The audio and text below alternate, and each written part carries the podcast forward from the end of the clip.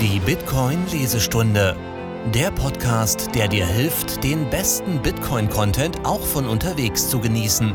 Wir liefern euch Artikel, Essays und mehr im Hörformat. Präsentiert von Aprico Media. Bitcoin ist gesunder Menschenverstand. Aus dem Original Bitcoin is Common Sense von Parker Lewis erschienen am 26. Juli 2019 in der Serie Gradually, Then Suddenly von Unchained Capital. Übersetzt von Yvette, Lektorat durch JuniorMind. Gesprochen von Crit. Alle weiterführenden Links findest du in den Show Notes. Zitat Vielleicht sind die auf den folgenden Seiten enthaltenen Ansichten noch nicht modern genug, um ihnen allgemeine Zustimmung zu verschaffen. Die lange anhaltende Gewohnheit, nichts Falsches zu denken, gibt dir den oberflächlichen Anschein, im Recht zu sein und erzeugt zunächst einen gewaltigen Aufschrei zur Verteidigung der Konvention. Doch der Tumult legt sich bald. Zeit bringt mehr Konvertiten hervor als Vernunft. Thomas Paine, Gesunder Menschenverstand, 24. Februar 1776 dies waren Anfang 1776 die einleitenden Bemerkungen von Thomas Paines Aufruf zur amerikanischen Unabhängigkeit. Damals war eine Unabhängigkeitserklärung alles andere als selbstverständlich, aber aus Paines Sicht war dies keine Frage. Es gab auch keine Debatte, es gab nur den Weg nach vorn. Dennoch verstand er, dass die öffentliche Meinung noch nicht so weit war und natürlich am Status quo festhalten wollte mit einer Präferenz für Versöhnung statt Unabhängigkeit. Alte Gewohnheiten sind schwer abzulegen. Der Status quo neigt dazu, unabhängig von seinem Verdienst, nur durch seine Verankerung in der Zeit, wie die Dinge immer waren, verteidigt zu werden. Wahrheiten können jedoch mit der Zeit selbstverständlich werden, was häufiger auf den gesunden Menschenverstand zurückzuführen ist als auf Vernunft oder Logik. Eines Tages wird dir die Wahrheit einfach so ins Gesicht schlagen und sich durch eine Erfahrung aus erster Hand schmerzhaft offenbaren, welche eine Perspektive eröffnet, die man vorher nicht bemerkt hat. Während Payne zweifellos versuchte, eine unentschlossene Bevölkerung mit Vernunft und Logik zu überzeugen, war es gleichzeitig ein Appell, nicht zu viel darüber nachzudenken, was im Gegensatz zu dem steht, was bereits selbstverständlich ist. Nach Ansicht von Payne war Unabhängigkeit weder ein moderner IQ-Test, noch war seine Relevanz auf die amerikanischen Kolonien beschränkt. Stattdessen war es ein Test des gesunden Menschenverstandes, und sein Interesse galt universell, der Sache der gesamten Menschheit, wie Payne es ausdrückte. In vielerlei Hinsicht gilt das Gleiche für Bitcoin. Es ist kein IQ-Test. Stattdessen ist Bitcoin gesunder Menschenverstand und seine Auswirkungen sind nahezu universell. Nur wenige Menschen haben jemals innegehalten, um die Funktion des Geldes zu hinterfragen oder zu verstehen. Geld erleichtert praktisch jede Transaktion, die jemals getätigt wurde, aber niemand kennt wirklich das Warum dieser Gleichung oder die Eigenschaften, die es Geld ermöglichen, wirtschaftliche Aktivitäten effektiv zu koordinieren. Seine Funktion wird als selbstverständlich angesehen, und daher ist es ein Thema, das nicht allgemein gelehrt oder erforscht wird. Doch trotz einer begrenzten Wissensbasis gibt es oft eine übliche Reaktion auf die Vorstellung von einem Bitcoin-Standard. Die Standardposition ist vorhersehbar. Nein. Bitcoin ist ein Gräuel für die Summe der bestehenden Gewohnheiten. Oberflächlich betrachtet ist es völlig unvereinbar mit dem, was die Leute unter Geld verstehen. Für die meisten ist Geld nur Geld, weil es das schon immer war. Im Allgemeinen ist die Konstruktion von Geld für jeden Einzelnen zeitlich verankert und wird ganz selbstverständlich nicht hinterfragt. Aber geben Sie Bitcoin in eine Suchmaschine ein und jeder wird plötzlich ein Experte dafür, was Geld ist und was nicht. Für den 0815-Experten ist es sicherlich nicht Bitcoin. Bitcoin ist von Hause aus digital. Es ist nicht an eine Regierung oder Zentralbank gebunden, es ist volatil und wird als langsam wahrgenommen, Es wird nicht massenhaft verwendet, um den Handel zu erleichtern, und es ist nicht inflationär. Dies ist eine dieser seltenen Fälle, in denen ein Ding nicht wie eine Ente läuft oder wie eine Ente quakt, sondern tatsächlich eine Ente ist. Was sie die ganze Zeit für eine Ente gehalten haben, war fälschlicherweise etwas ganz anderes. Wenn es um modernes Geld geht, verleiht die lange anhaltende Gewohnheit, nichts Falsches zu denken, den oberflächlichen Anschein, im Recht zu sein. Bei allen vermeintlich erfolgreichen Anwendungen von Geld wird es heute von einer Zentralbank ausgegeben. Es ist relativ stabil und in der Lage, einen nahezu unendlichen Transaktionsdurchsatz zu erreichen. Es erleichtert den täglichen Handel. Und durch die Gnade Gottes kann sein Angebot schnell aufgebläht werden, um den Bedürfnissen einer sich ständig verändernden Wirtschaft gerecht zu werden. Bitcoin hat keine dieser Eigenschaften und wird daher meistens als nicht den Standards des modernen Geldes entsprechend abgetan. Hier kann das übertriebene Durchdenken eines Problems den höchsten IQ lähmen. Die Mustererkennung scheitert, weil sich das Spiel grundlegend verändert hat. Aber die Spieler merken es noch nicht. Es ist, als würde man sich im Unterholz verirren oder den Wald vor lauter Bäumen nicht sehen. Bitcoin ist endlich. Bitcoin ist knapp. Er ist in hohem Maße teilbar und kann über einen zensurresistenten Kommunikationskanal gesendet werden. Es wird immer nur 21 Millionen Bitcoin geben. Raketenwissenschaftler und die angesehensten Investoren unserer Zeit könnten diese Gleichung im Vergleich zu anderen Anwendungen auf dem Markt betrachten und irritiert sein, weil sie ihren Wert nicht erkennen. Andererseits, als sehr einfache Frage gestellt, würden Sie lieber in einer Währung mit einem festen Angebot bezahlt werden, die nicht manipuliert werden kann, oder in einer Währung, die einer anhaltenden, systembedingten und erheblichen Abwertung unterliegt? Eine überwältigende Mehrheit von Einzelpersonen würde sich den ganzen Tag lang jeden Tag für Ersteres entscheiden. Außer Warren Buffett. Dieser sagte einst über Bitcoin, es ist Rattengift zum Quadrat. Oder Mark Cuban. Bitcoin? Da kann man noch wenig mitmachen. Ich hätte lieber Bananen. Die kann ich essen. Geld wächst nicht auf Bäumen. Als Kinder lernen wir alle, dass Geld nicht auf Bäumen wächst, aber auf gesellschaftlicher Ebene oder als Land scheint jeder Rest von gesundem Menschenverstand sich verflüchtigt zu haben. Allein in den letzten zwei Monaten haben die Zentralbanken in den Vereinigten Staaten, Europa und Japan gemeinsam das Angebot ihrer jeweiligen Währungen um insgesamt 3,3 Billionen Dollar aufgebläht. Eine Steigerung von über 20 Prozent. In nur acht Wochen. Allein auf die Fed entfiel der größte Teil davon. Sie druckte 2,5 Billionen Dollar und erhöhte die Basisgeldmenge um über 60 Prozent. Doch es ist noch lange nicht vorbei. Billionen weitere werden erschaffen, und das ist nicht nur eine Möglichkeit, es ist eine Gewissheit. Der gesunde Menschenverstand ist das tiefe Gefühl der Unsicherheit, welches viele erleben, indem man sagt, das ergibt keinen Sinn oder das endet nicht gut. Nur wenige führen diesen Denkprozess bis zu seinem logischen Ende durch Oft, weil es unangenehm ist, darüber nachzudenken, aber es hallt durch das ganze Land, ja durch die ganze Welt. Während nicht jeder die Gleichung mit 21 Millionen Bitcoin verbindet, tut es eine wachsende Zahl von Menschen eben doch. Denn Zeit bringt mehr Konvertiten hervor als Vernunft. Einzelpersonen müssen nicht verstehen, wie oder warum es immer nur 21 Millionen Bitcoin geben wird. In der Praxis muss man nur erkennen, dass der Dollar in Zukunft deutlich weniger wert sein wird. Dann beginnt die Idee einer Währung mit festem Bestand plötzlich attraktiv zu werden.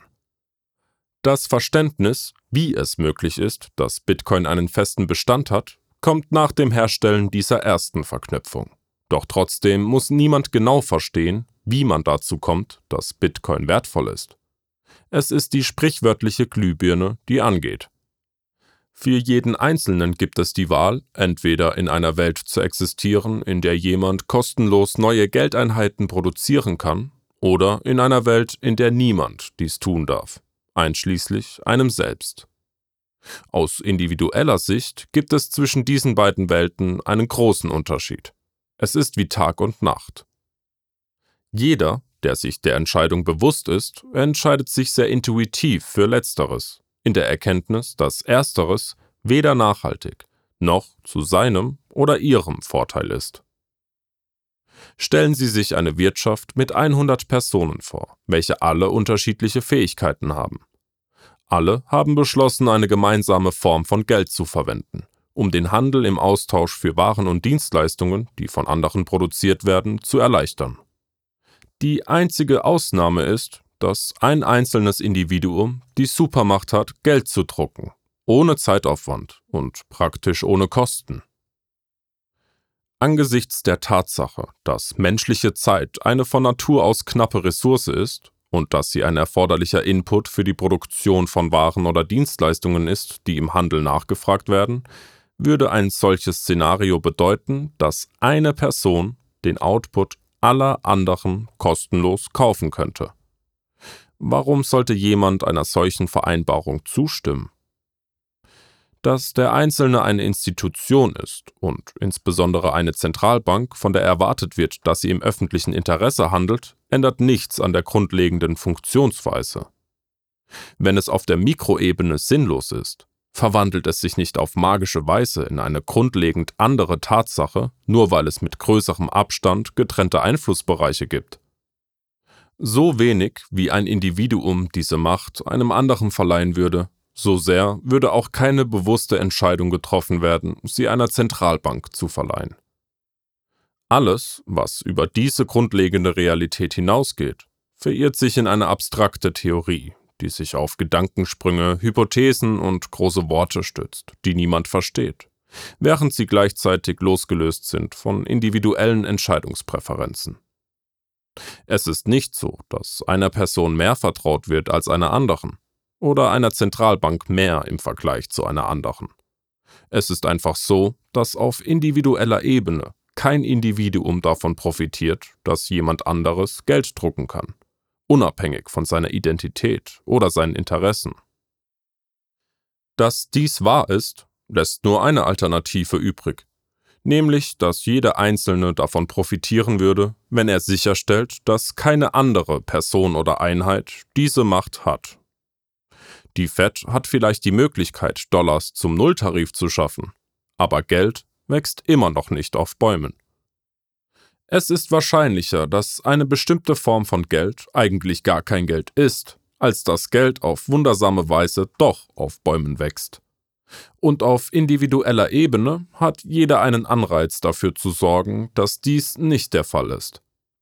Auch wenn die intuitive Lebenserfahrung dazu führt, diese spezifische Sache nicht falsch zu verstehen, führt uns eine schlecht begründete Erklärung dieser Lebenserfahrung nicht weiter. Die Zeit, zwingt alle zurück in die Realität. Gegenwärtig ist das die Angst- und Schreckenkampagne der Fed, die von der Einfachheit des beschränkten Bestands von Bitcoin in Höhe von 21 Millionen konterkariert wird. Keine noch so gute Begründung kann einen direkt beobachtbaren Widerspruch zwischen zwei unterschiedlichen Herangehensweisen ersetzen. Zitat Es gibt Geld und Kredite. Das Einzige, was zählt, ist das Ausgeben. Sie können Geld ausgeben und Sie können Kredite ausgeben. Und wenn die Kreditwürdigkeit sinkt, stecken Sie besser neues Geld in das System, damit Sie weiterhin das gleiche Ausgabenniveau haben. Das haben Sie mit Hilfe des Finanzsystems getan, mit Bezug auf Quantitative Easing als Reaktion auf die vergangene Krise. Und der Plan hat funktioniert. Ray Dalio, CNBC, 19. September 2017 Es gibt kein kostenloses Mittagessen oder There is no such thing as a free lunch. Je mehr Menschen auf die Aktivitäten der Fed aufmerksam werden, desto mehr Fragen werfen diese auf. 2,5 Billionen Dollar ist eine große Zahl. Aber was passiert eigentlich damit? Wer bekommt das Geld? Was sind die Konsequenzen und wann? Warum ist das überhaupt möglich? Macht das Sinn? Alles sehr berechtigte Fragen, Aber keine dieser Fragen ändert etwas an der Tatsache, dass es noch viel mehr Dollar geben wird und dass jeder Dollar in Zukunft wesentlich weniger wert sein wird. Das ist gesunder Menschenverstand. Machen Sie sich klar, dass das Drucken von Geld oder das Erstellen digitaler Dollars nicht dazu beiträgt, wirtschaftliche Aktivitäten zu generieren. Um es zu vereinfachen, stellen Sie sich eine Druckmaschine vor, die andauernd läuft. Oder stellen Sie sich vor, Sie geben einen Betrag in einen Computer ein, was technisch gesehen genau das ist, was die Fed tut, wenn sie Geld erzeugt. Genau diese Operation kann der realen Welt definitiv nichts von Wert hinzufügen.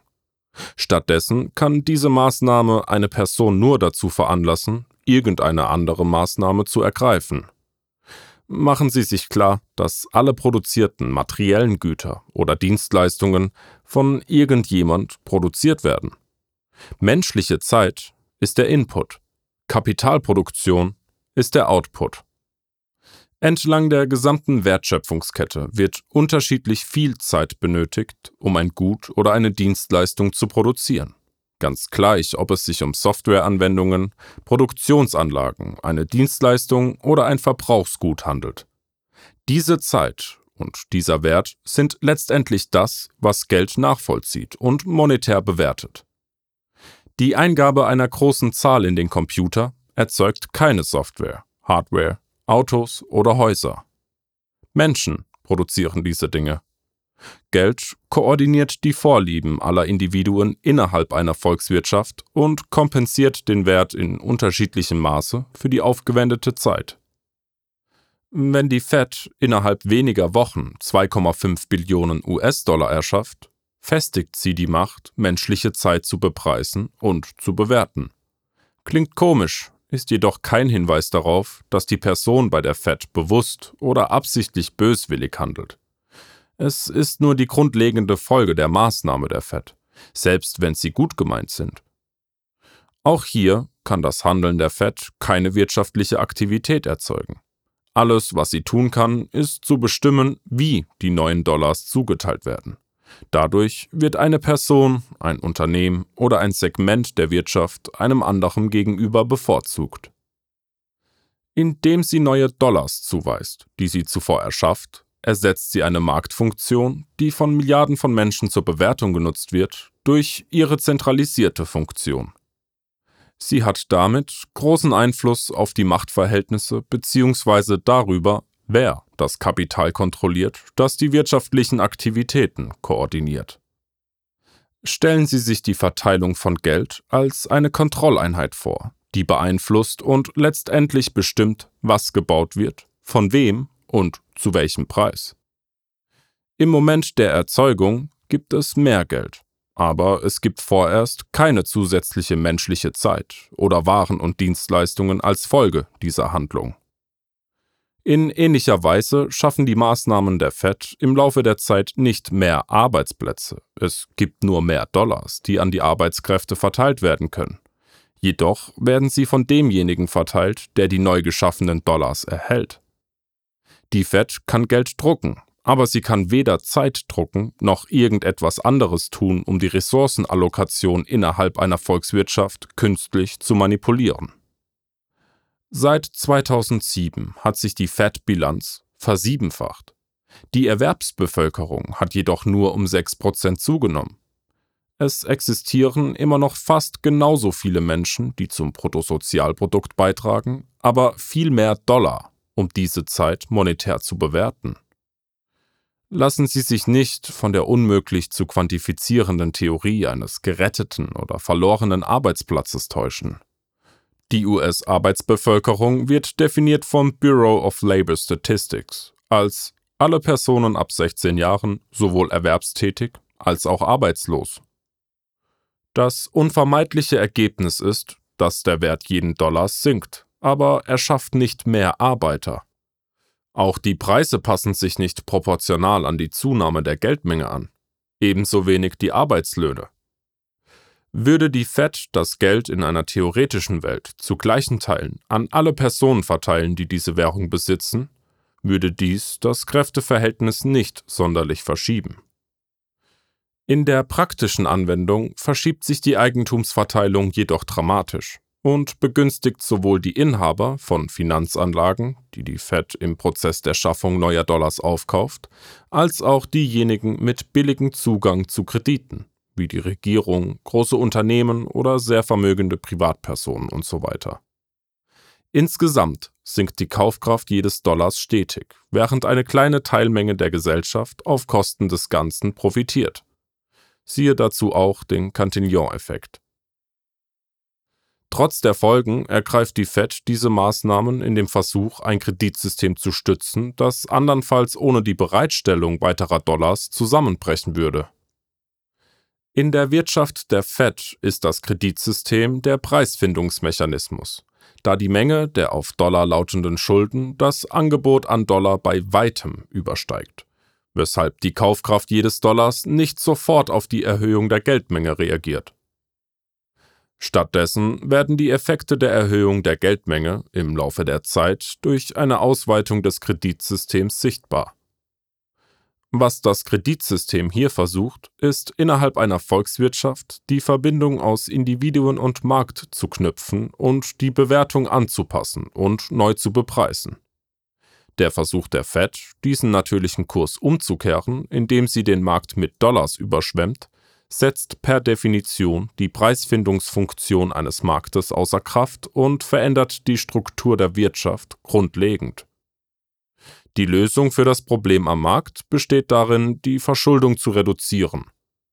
Die Lösung der Fed besteht darin, das Angebot an Dollars zu erhöhen, sodass die bestehenden Schuldenniveaus aufrechterhalten werden können.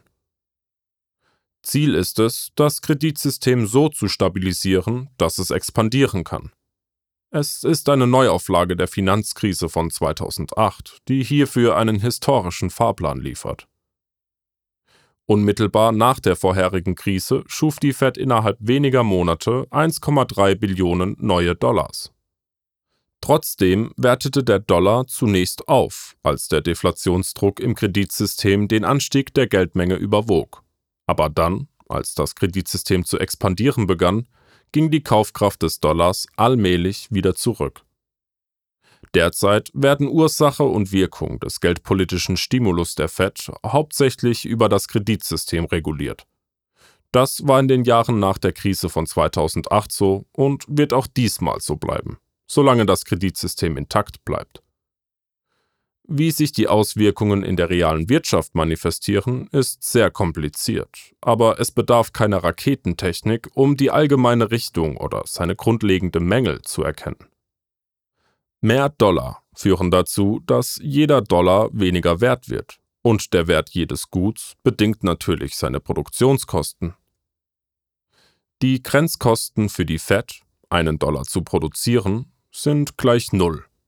Bei all den Rettungspaketen sowohl der Fed als auch des Kongresses, ob für Einzelpersonen oder Unternehmen, zahlt am Ende jemand für alles. Es ist selbstverständlich, dass das Drucken von Geld nicht dazu beiträgt, wirtschaftliche Aktivität zu generieren. Es verschiebt nur die Machtverhältnisse darüber, wer das Geld verteilt und dem Risiko einen Wert beimisst. Es entzieht dem Volk Macht und zentralisiert sie bei der Regierung. Es beeinträchtigt darüber hinaus grundlegend die Funktionsfähigkeit der Wirtschaft, da es überall die Preise verzerrt. Aber am wichtigsten ist, dass es die Stabilität der zugrunde liegenden Währung gefährdet, was die Kosten sind, die alle am Markt gemeinsam tragen. Als direktes Ergebnis könnte die Fed kostenlos Dollar schöpfen und das Finanzministerium Kredite zu Zinsen nahe Null aufnehmen. Aber das wäre zu gut, um wahr zu sein. Jemand muss am Ende immer noch die Arbeit machen. Und alles, was Gelddrucken erreicht, ist, zu verschieben, wer die Dollars hat, um diese Arbeit zu koordinieren und zu bepreisen.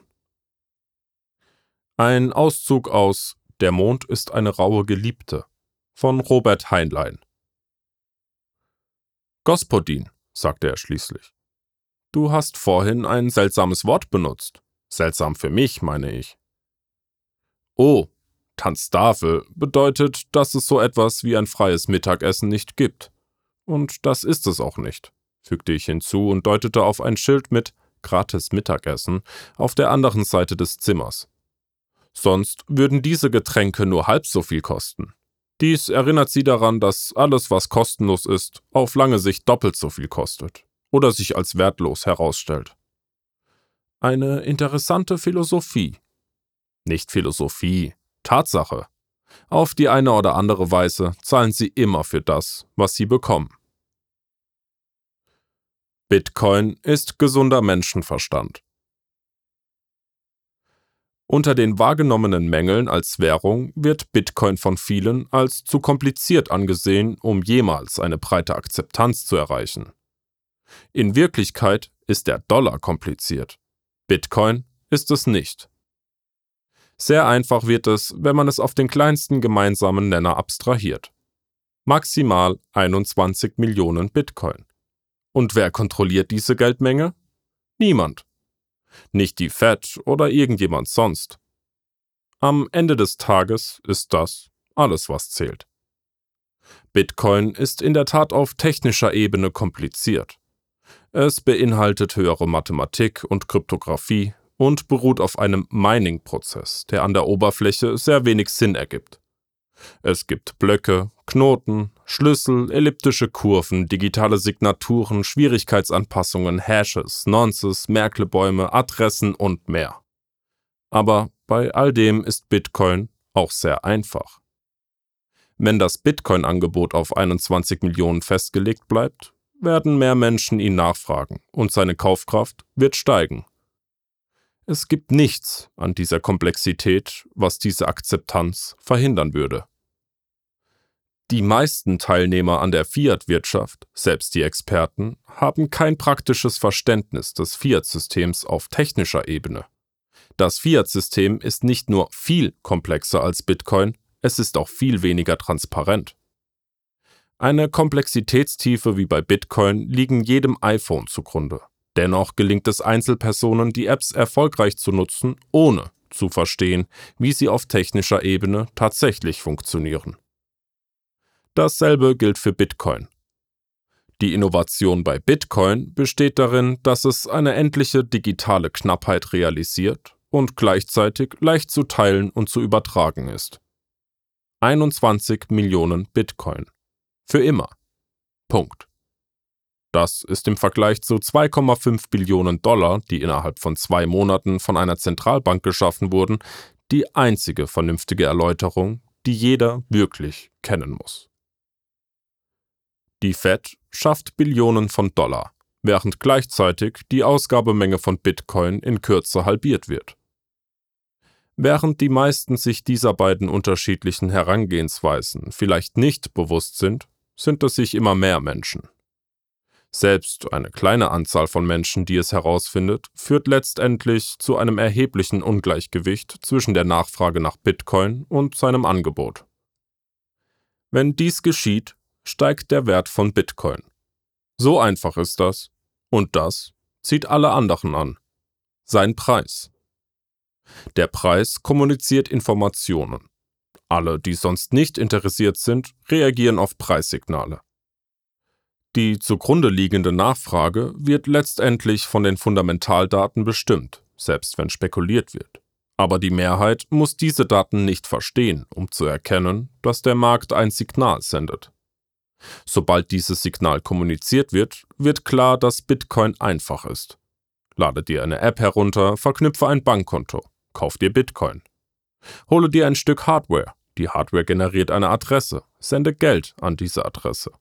Niemand kann es dir nehmen und niemand kann mehr davon drucken. In diesem Moment wird Bitcoin überzeugender. Er scheint von der Peripherie her kompliziert zu sein, aber er ist zugleich so einfach. Jeder mit gesundem Menschenverstand und der etwas zu verlieren hat, wird es herausfinden. Der Nutzen ist so groß und Geld ist eine so grundlegende Notwendigkeit, dass die Messlatte relativ gesehen mit der Zeit immer niedriger wird. Selbsterhaltung ist die einzige notwendige Motivation. Es durchbricht schließlich alle sonstigen Barrieren. Das stabile Fundament, dem alles zugrunde liegt, ist eine feste Zunahme der Menge, die fälschungssicher ist, erlaubnisfrei gesichert werden kann und resistent gegen Zensur und Beschlagnahme ist. Mit diesem Fundament erfordert es nicht viel Vorstellungskraft, um zu sehen, wie sich Bitcoin von einer volatilen Neuerung zu einem unkaputtbaren Wirtschaftsmonster entwickelt. Eine hart gedeckelte Geldmenge versus endlose Entwertung. Eine Währung, deren vermehrte Herstellung exponentiell teurer wird, gegen eine Währung, deren Herstellungskosten naturgemäß für immer bei Null liegen letztendlich eine Währung, deren Angebot und daraus abgeleitet ihr Preissystem nicht manipuliert werden kann. Die grundlegende Nachfrage nach Bitcoin beginnt und endet an diesem einzigartigen Punkt. Einer nach dem anderen wacht auf und stellt fest, dass ihm ein Schwindel untergeschoben wurde, immer von einem weit entfernten Experten und nie mit der alltäglichen wirtschaftlichen Realität in Einklang. Vor dem Hintergrund von Bitcoin wird es offensichtlich, dass die Macht zum Gelddrucken abzugeben niemandes Vorteil ist. Genauso wenig wie einer Zentralbank zu erlauben, Ressourcen innerhalb einer Volkswirtschaft zuzuweisen. Nur die Menschen selbst, die diese Wirtschaft ausmachen, sollten Ressourcen allokieren. Mit jedem fallenden Dominostein wächst die Akzeptanz von Bitcoin. Als Funktion dieser Annahme wird Bitcoin von volatil, kompliziert und neuartig zu stabil, rein und allgegenwärtig werden.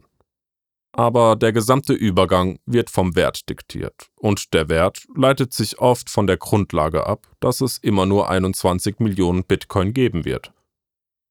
Es ist unmöglich, genau vorherzusagen, wie sich Bitcoin entwickeln wird, da die meisten Köpfe, die zu dieser Zukunft beitragen werden, momentan vielleicht noch nicht einmal über Bitcoin nachdenken.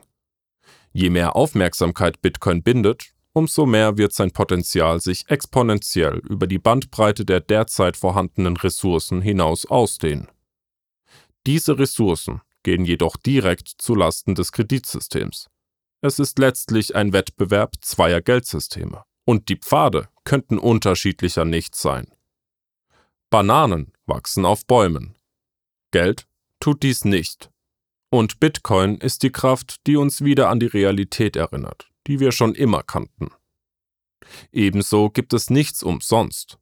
Alles wird von jemandem bezahlt. Wenn Regierungen und Zentralbanken kein Geld mehr aus dem Nichts erschaffen können, wird klar werden, dass die monetäre Hintertürinflation immer nur ein Trick war, um Ressourcen zu verteilen, für die niemand bereit war, Steuern zu zahlen. Im gesunden Menschenverstand ist dies keine Frage. Es mag Debatten geben, aber Bitcoin ist der unvermeidliche Weg nach vorne. Zeit bringt mehr Konvertiten hervor als die Vernunft. Zitat Du kannst alle Menschen eine Zeit lang täuschen und einige Menschen die ganze Zeit, aber du kannst nicht alle Menschen die ganze Zeit täuschen. Abraham Lincoln Zitat Dieses Verfahren mag zunächst seltsam und schwierig erscheinen, aber wie alle anderen Schritte, die wir bereits gegangen sind, wird es in kurzer Zeit vertraut und akzeptabel werden. Bis eine Unabhängigkeit erklärt wird, wird sich der Kontinent wie ein Mann fühlen, der ein unangenehmes Geschäft immer weiter von Tag zu Tag aufschiebt, obwohl er weiß, dass es erledigt werden muss. Er hasst es, es in Angriff zu nehmen, er wünscht, es wäre vorbei, und er wird ständig von Gedanken an diese Notwendigkeit heimgesucht. Thomas Paine gesunder Menschenverstand. Vielen Dank fürs Zuhören.